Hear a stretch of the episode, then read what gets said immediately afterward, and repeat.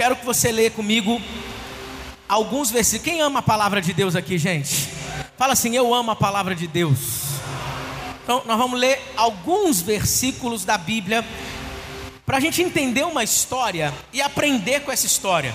Existem algumas lições que eu extraí, o Espírito Santo me mostrou nessa história que eu fiquei assim: Uau, é, é muito Deus é, ensinando tantas coisas para a gente a respeito disso. De que, pastor? Calma, você vai saber. Segundo Reis, capítulo de número 4. Se você trouxe Bíblia, abra. Segundo Reis, capítulo de número 4. Se você não trouxe, pode acompanhar com a gente aqui. O texto diz assim para a gente, ó. Versículo 8, a partir do versículo 8. Segundo Reis, capítulo 4, a partir do versículo 8. Certo dia, Eliseu foi a Sunem, fala comigo, Sunem. Sunem era uma cidade onde uma mulher rica insistiu que ele fosse tomar uma refeição em sua casa.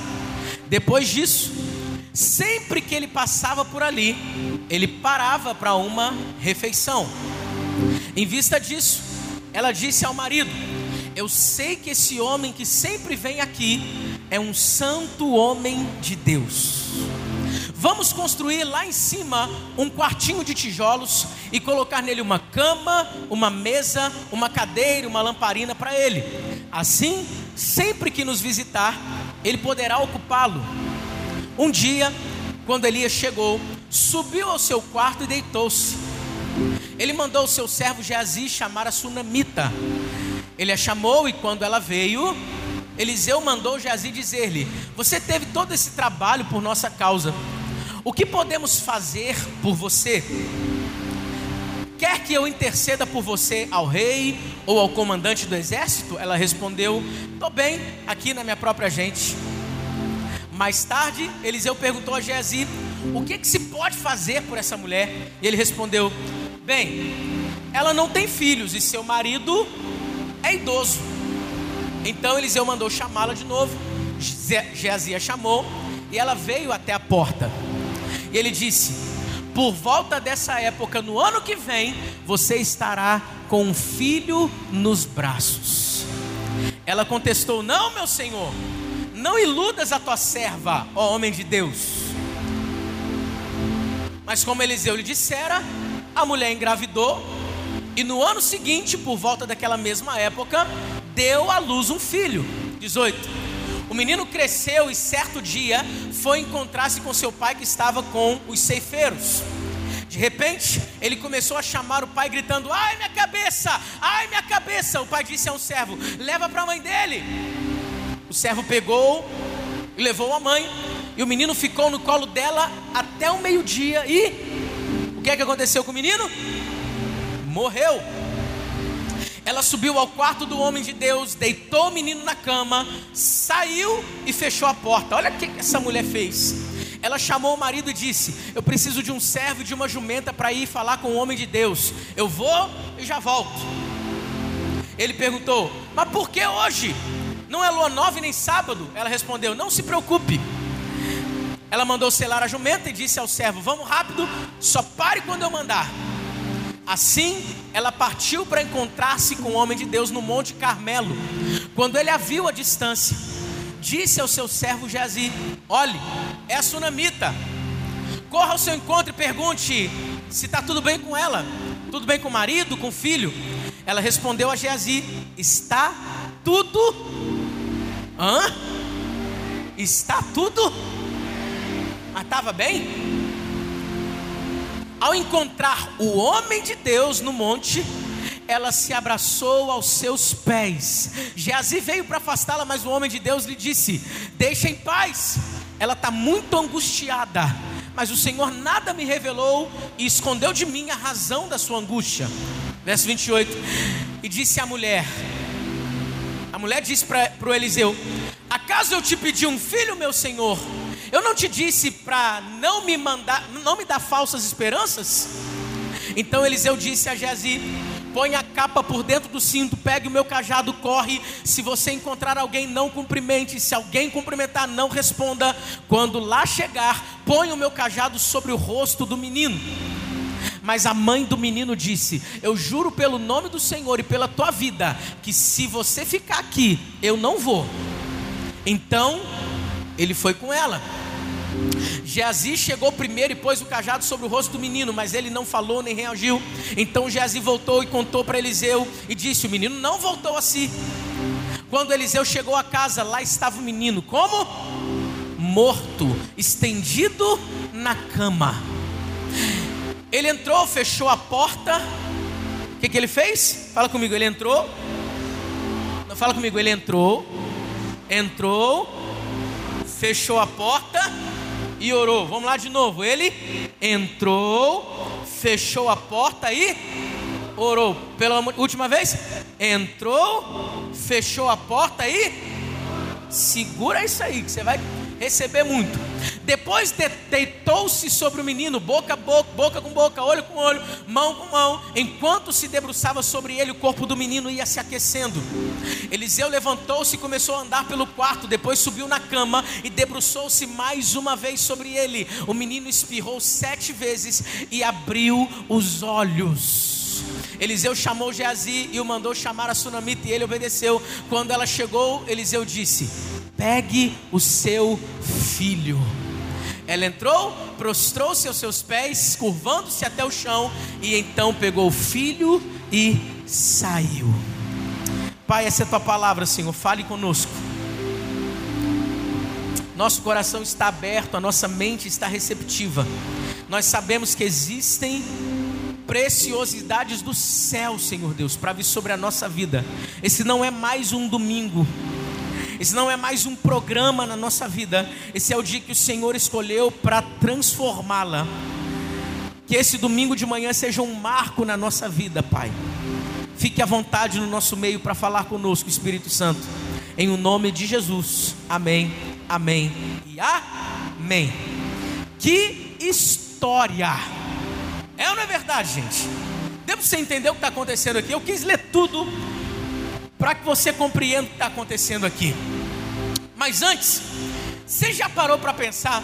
Você já percebeu que muita gente desiste de um sonho, de um projeto, de algo na vida só porque encontrou dificuldade? Alguém conheceu alguém assim já algum dia? Percebe que muita gente desiste de planos maravilhosos de coisas incríveis e até mesmo dadas por Deus, só porque se deparou com uma impossibilidade. O que fazer então quando eu me deparo com uma impossibilidade? Quando eu olho para algo e vejo, opa, peraí, está morto, não dá mais. E muitos de nós questionamos, mas não foi Deus que me deu, por que que morreu? Não foi Deus que colocou isso na minha vida, por que que está morrendo? Não foi Deus que fez isso acontecer, por que que acabou?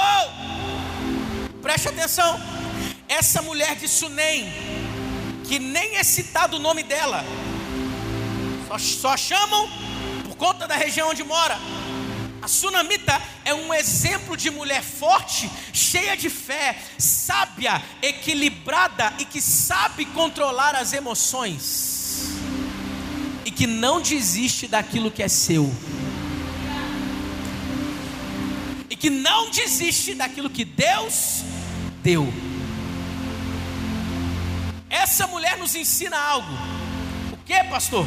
Que é possível ter sonhos e projetos, ver os nossos sonhos, os nossos projetos ganhando vida novamente, mesmo você pensando que já era, que já acabou, que é impossível, é possível nós vermos isso ganhando vida novamente. Alguém pode dar um glória a Deus aqui, pelo amor de Deus? Mas como eu vou voltar a sonhar com algo que eu já vivi e morreu, acabou?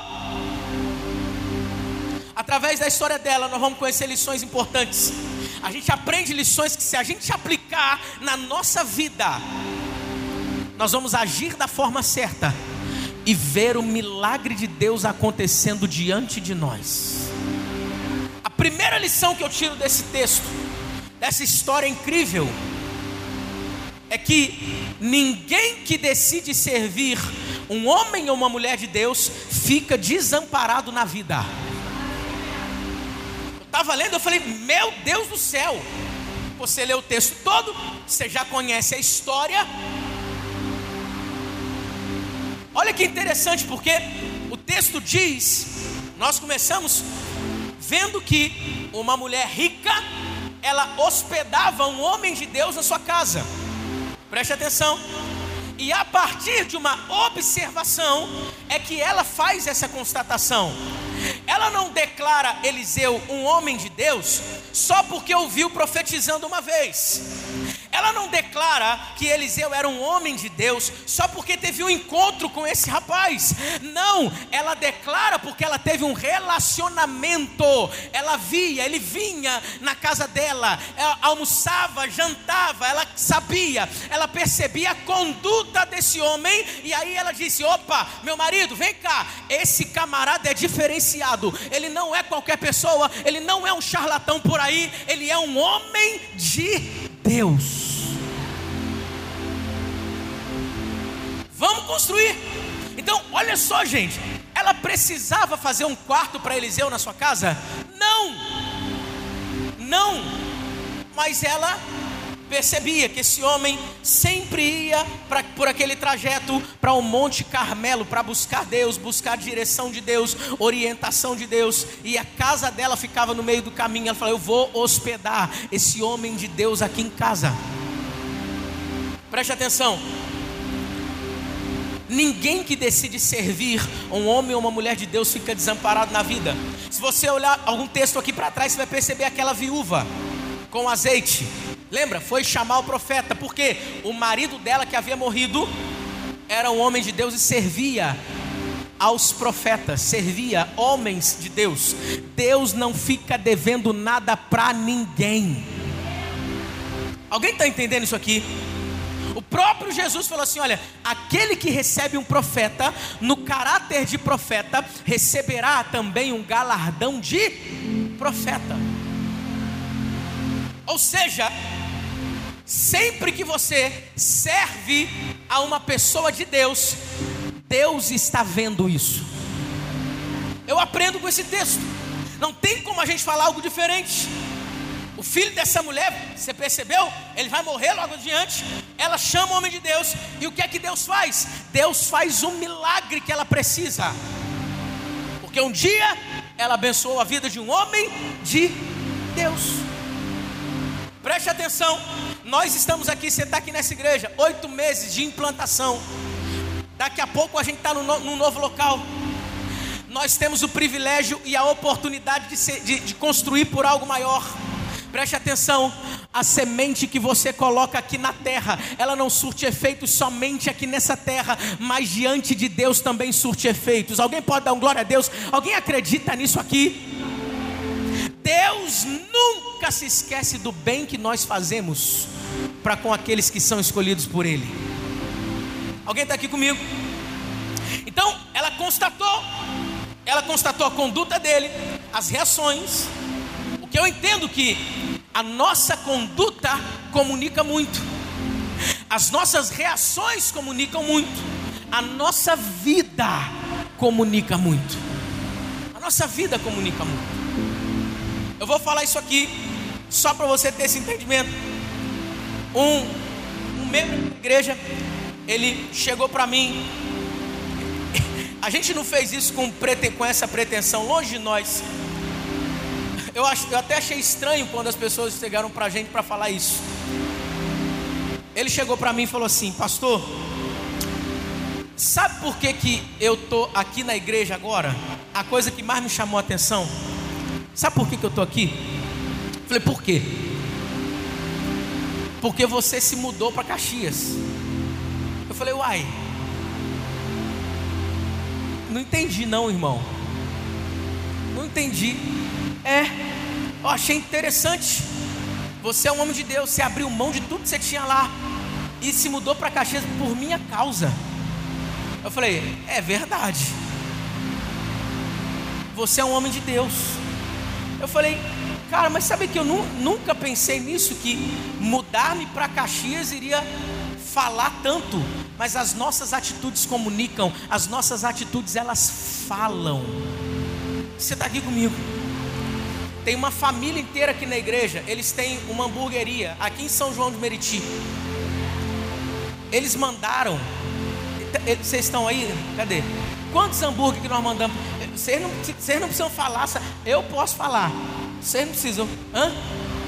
150 hambúrgueres para os voluntários lá em Petrópolis, gente. Ninguém pediu, a gente não pressionou, a gente não falou nada, né? Mandaram para lá. Eu falei assim: Meu Deus do céu, cadê eu em Petrópolis também, gente? Braseiro. Aí eu fico assim, é uma semente que essas pessoas estão plantando que Deus nunca vai se esquecer. Eles vão se esquecer dos 150 hambúrgueres. Vai chegar um momento que eu vou esquecer que me mudei para Caxias. Já vou ser tão local. Assim, Nossa, parece que eu nasci aqui. Alô, Zeca! Cheguei, xerei. Mas Deus nunca se esquece. Alguém está recebendo algo de Deus aqui hoje? Então, ninguém que decide servir a um homem, uma mulher de Deus, fica desamparado na vida. Essa mulher tinha tudo, mas seu filho tinha morrido. Ah, porque serviu um homem de Deus, não ficou desamparada, viu o milagre acontecendo diante de si. Segunda lição que eu extraio disso aqui é que Deus tem todas as possibilidades diante das nossas impossibilidades. Pega isso aqui. Mesmo que você pense que um projeto, um sonho que Deus te deu tenha morrido, não significa que você perdeu. Uh -uh. Aprende uma coisa: nem tudo que você perdeu deixou de ser seu. Que confusão é essa, pastor Leandrinho? Sabe por quê? Muitas vezes nós agimos de forma precipitada, porque achamos ter perdido algo. Acabou, já era, então vou tomar as piores atitudes na vida. O que que essa mulher fez? Quando com o filho nos braços, esse filho morre. O que, que ela fez? Ela enterrou o corpo do garoto? Não. Sabe por que muita gente questiona e não vê aquilo que Deus deu e que muitas vezes morreu? não vê de volta, porque decide enterrar antes de fazer a coisa certa. E a gente aprende a coisa certa com essa mulher. Nem tudo o que se tornou impossível para você, você deve esquecer. Aprende isso aqui, vou repetir. Nem tudo o que se tornou impossível para você, você deve enterrar. Porque nós servimos a um Deus que é poderoso para fazer ressuscitar. Alguém pode aplaudir a Ele, por favor, por isso?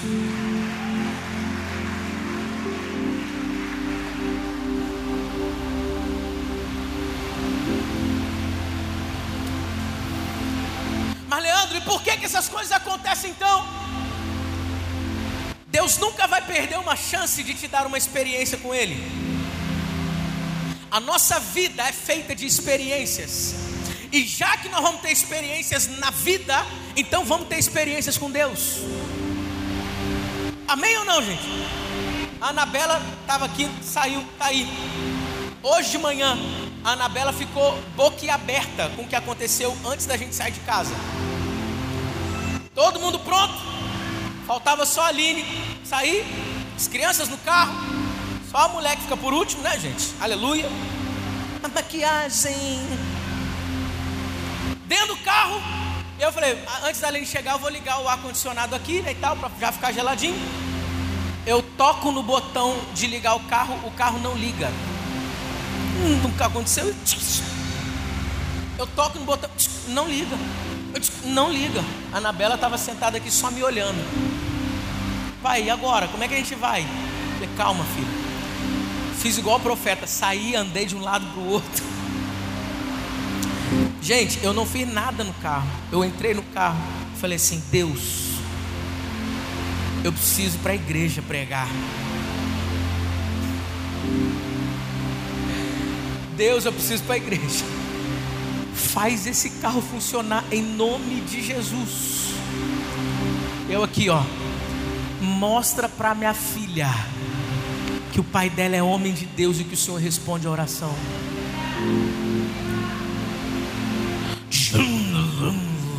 Ó, barulho de Volvo, gente. Deus está falando, hein? O carro funcionou na hora. Eu fiquei quieto, a Aline entrou no carro, Anabela. Mamãe, mamãe, mamãe. Você não sabe o que aconteceu, mamãe.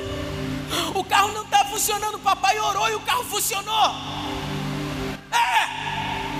Tem homem de Deus aqui.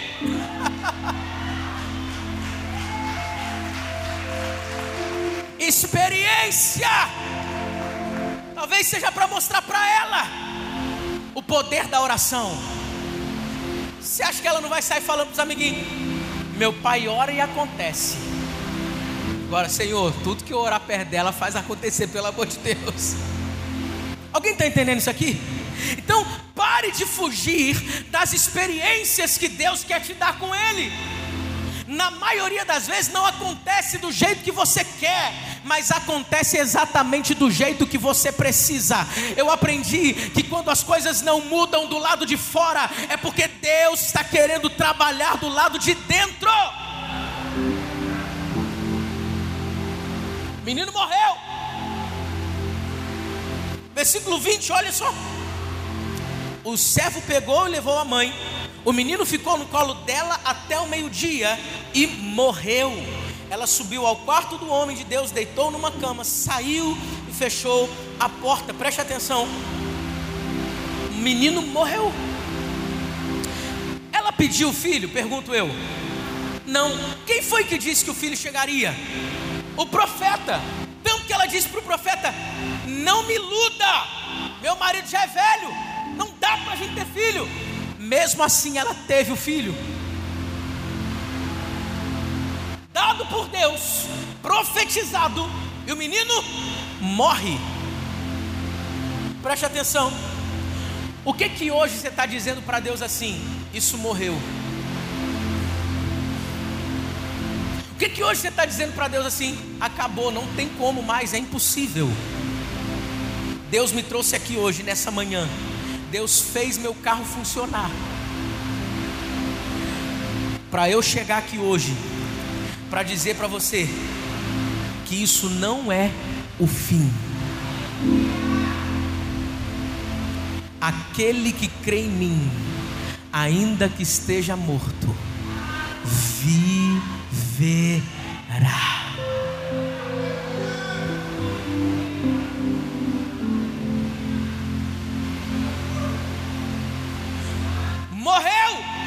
Calma, não desespera. Se foi Deus que mandou, aí eu vou anunciar o título dessa mensagem. Não abra mão do que é seu. Se foi Deus que mandou, talvez tenha um aprendizado naquela história, mas não é o fim, não acabou Deus pode fazer ressuscitar isso. Alguém acredita nisso aqui nessa manhã? Aí a gente aprende com essa mulher coisas incríveis. O que mais que eu aprendo com essa mulher? Além de aprender que ninguém que decide servir um homem de Deus ou uma mulher de Deus fica desamparado na vida, além de aprender que Deus, mesmo nas nossas impossibilidades, Ele tem as possibilidades, eu aprendo outra lição não perca tempo falando do teu problema para quem não faz parte da solução dele. Cutuca quem está do seu lado agora é direta, é, vai mandar na lata. Fala para assim: ei, ei, ei, para de falar tudo para todo mundo. Quem não resolve, não resolve.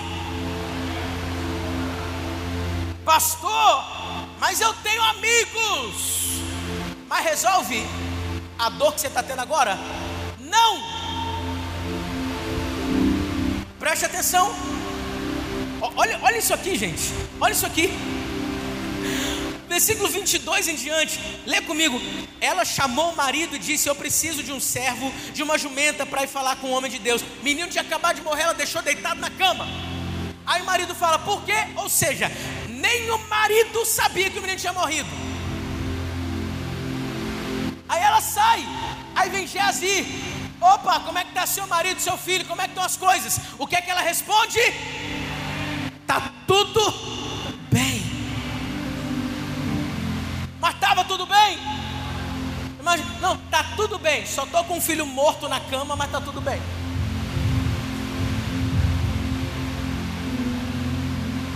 Ela não abriu a boca para quem não participava da solução do teu problema. Quem não está envolvido na solução do teu problema não é digno nem de conhecer o seu problema.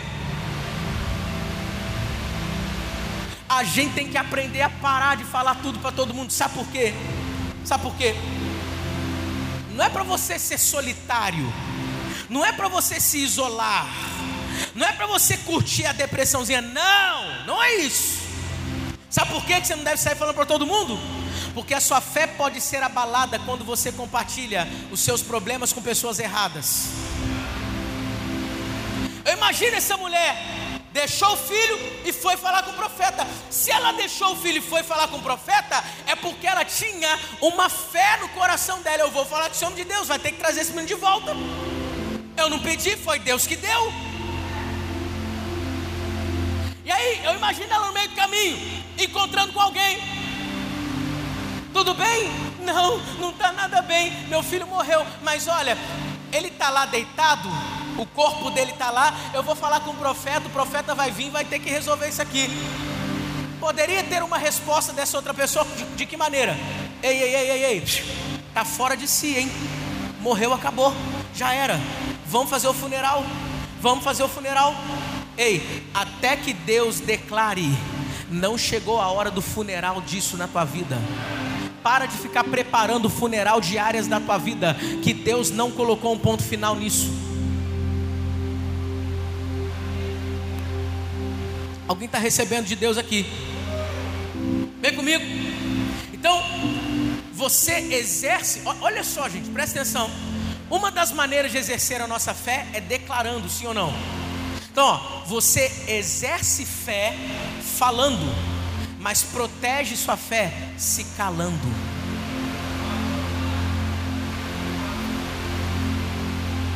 Nem no Google está isso aqui. Deus falou comigo. Você exerce fé declarando, falando. Mas muitas vezes você protege a sua fé se calando. Não vou sair por aí falando para todo mundo o que está acontecendo. É solução? É parte da solução? Então vem, eu posso me abrir. Não é parte da solução? Então o que, que eu falo?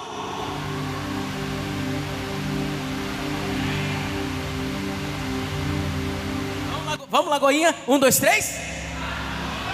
Um, dois, três? Vira para quem está do teu lado, faz um jovem fala assim: tá tudo bem.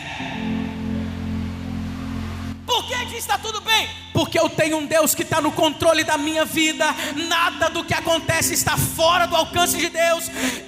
Ele me chamou, Ele me capacitou, Ele me escolheu, foi Ele quem me deu, Ele que dá conta de mim.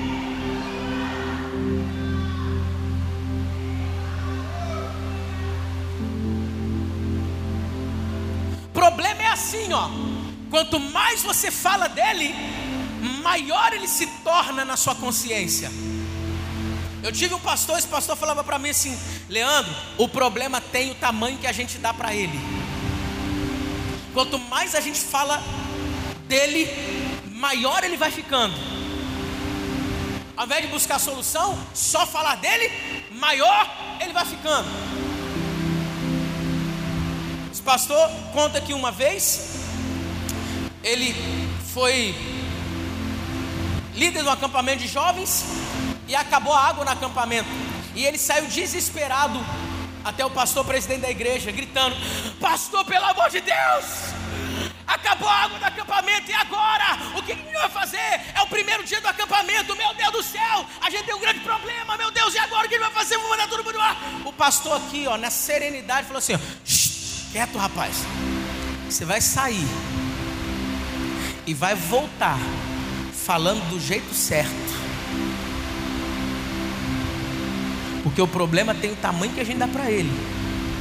Ele saiu e voltou e disse assim: Pastor, tudo bom? Aqui, acabou a água no, no sítio. Aí o pastor virou para ele assim: Ah, é, meu filho? Só isso que aconteceu? É, acabou a água no sítio. Então tá bom. Pegou o telefone, ligou para um caminhão pipa. 20 minutos depois o caminhão pipa chegou e abasteceu o sítio.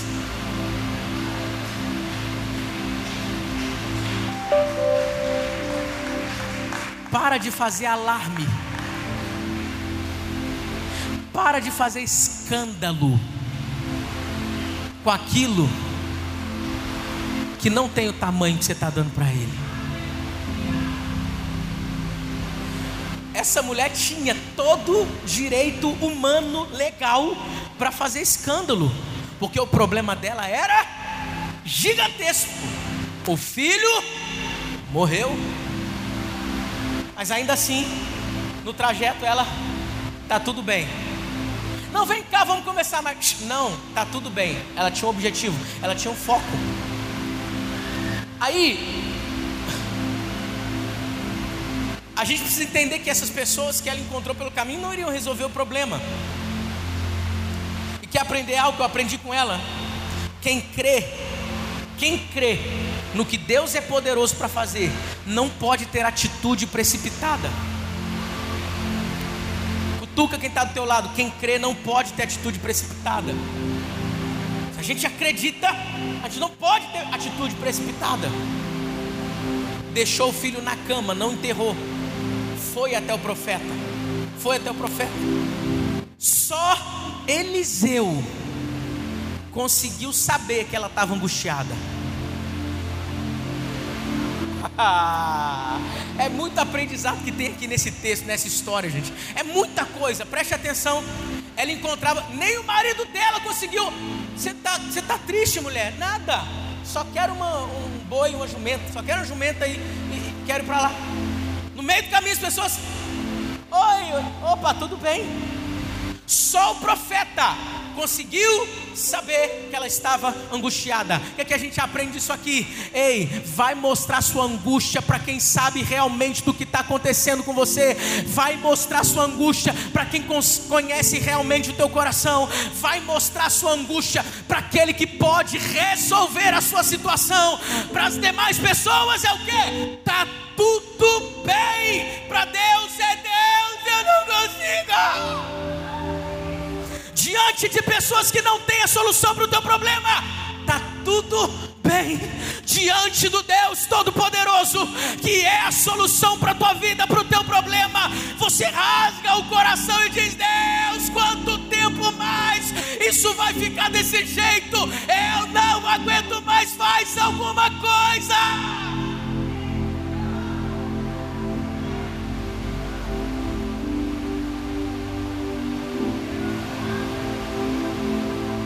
Vá mostrar sua angústia para a pessoa certa.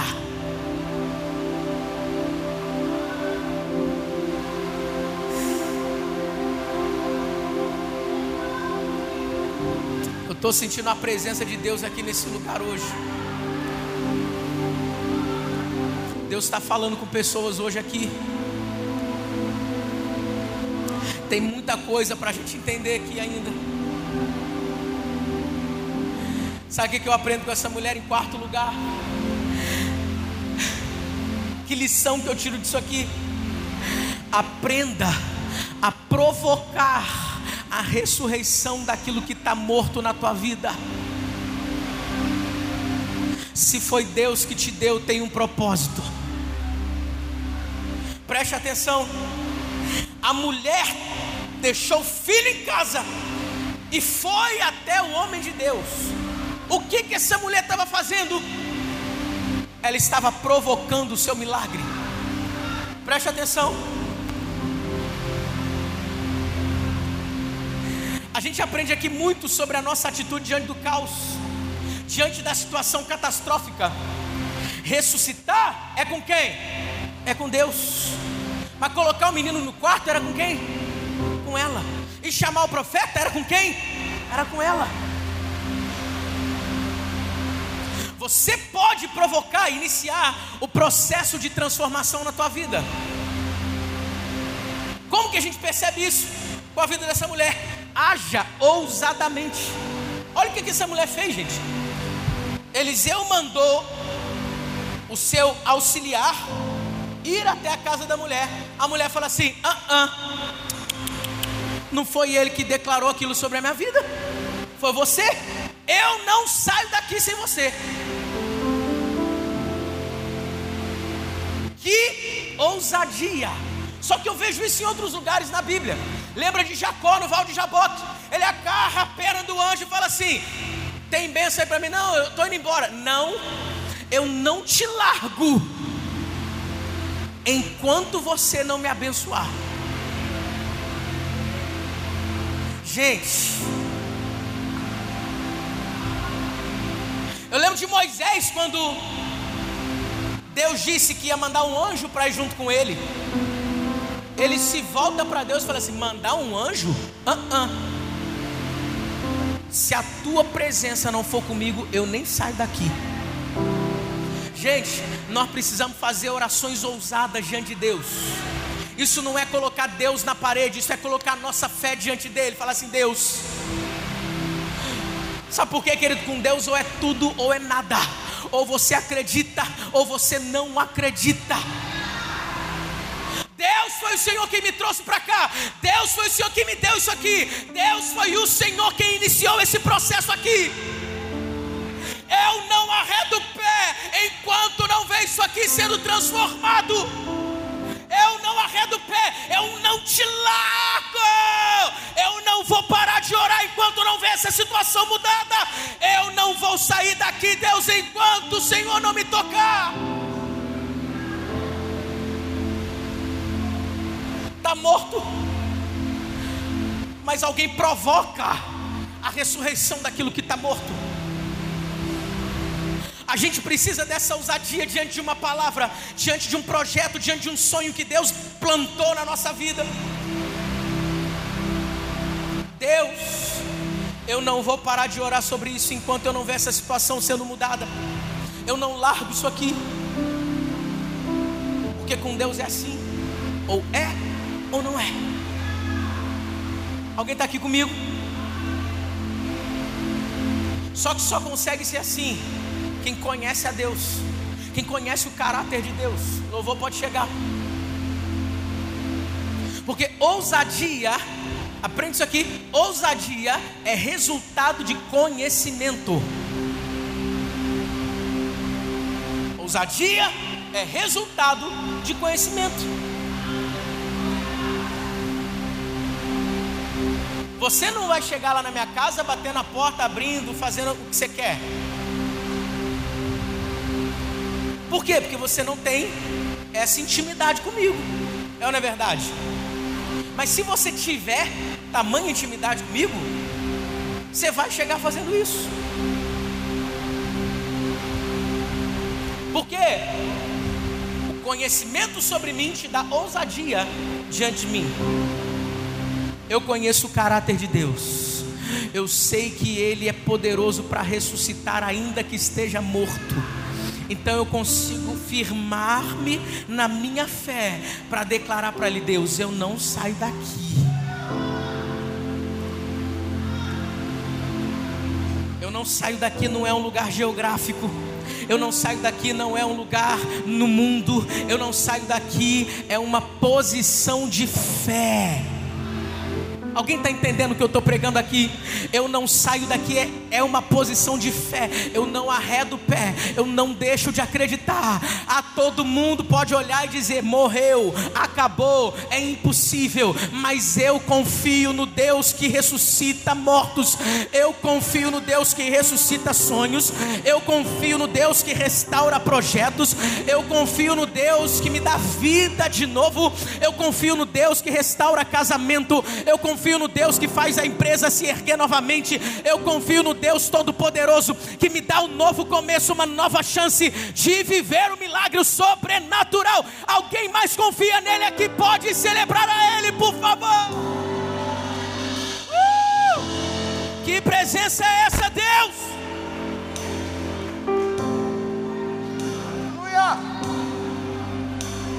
vou dar um minuto para você dar glória a Deus aí, querido. Deus está aqui nesse lugar.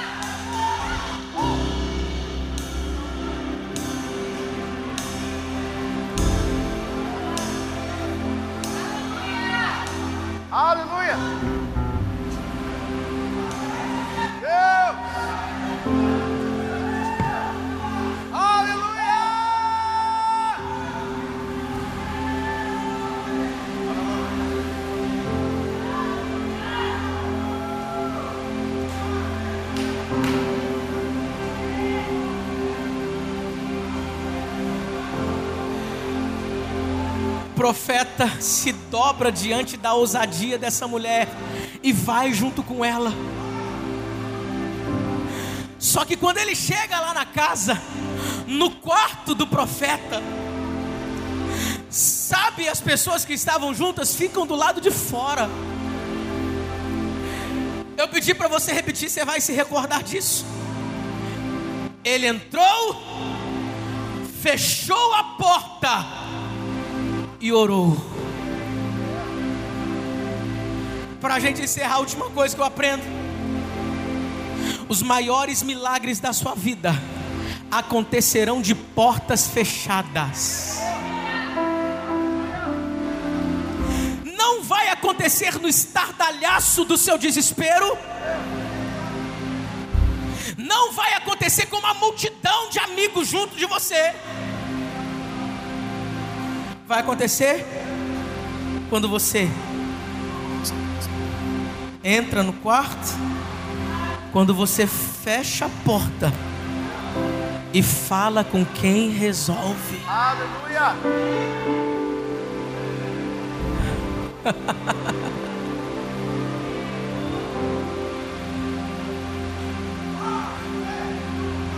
Aleluia! Eu vou repetir isso. Os maiores milagres. Pastor, Eliseu se deitou sobre o menino, o corpo do menino ficou quente, o menino ressuscitou. Como que ele fez isso? O que ressuscitou o menino foi ele deitar sobre o menino? Não. Sabe por quê? Preste atenção, preste atenção. Isso aconteceu depois que Eliseu orou. Preste atenção.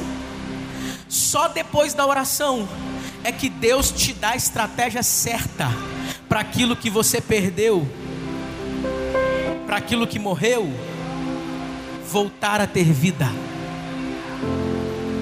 Foi na oração que, que, que Eliseu recebeu inspiração, direção para fazer o que, fei, o que fez. Serão nos nossos momentos de oração que Deus vai dar as, que Deus vai dar as maiores estratégias para a nossa vida. Entrar no quarto, sabe o que é isso? É lugar de intimidade. Mesmo quem já foi na tua casa, você não sai mostrando o teu quarto para todo mundo. Só quem é mais íntimo entra no teu quarto. Quarto representa lugar de intimidade. Ele fechou a porta, sabe o que é isso? Lugar de privacidade. Nem todo mundo tem que ver o milagre que você vai viver na hora que ele vai acontecer. Para de querer levar todo mundo, para de querer ser o bonzinho e levar todo mundo junto com você para aquilo que Deus está fazendo na sua vida. Tem gente que precisa ficar de fora para aquilo acontecer.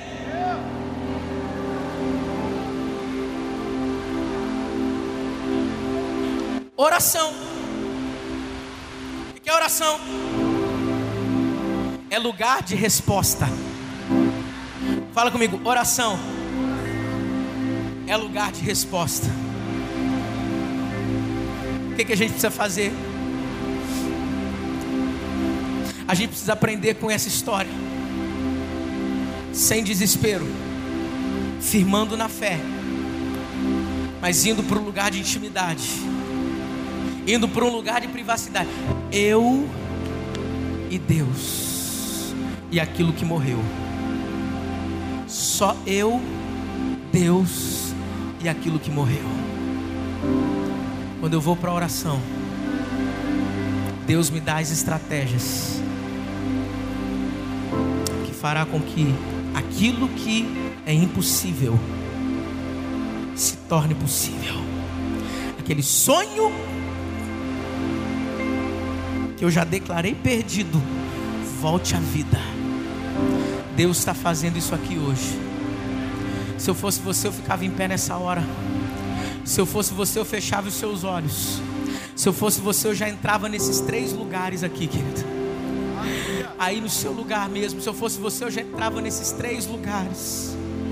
No lugar de intimidade, feche seus olhos se você precisa, mas entre nesse lugar nesse lugar de privacidade aí, aí, fala com Ele aquilo que você pode falar só com Ele. Nesse lugar de resposta que é a oração, não fique calado, não fique em silêncio. O que a gente precisa fazer é exatamente isso.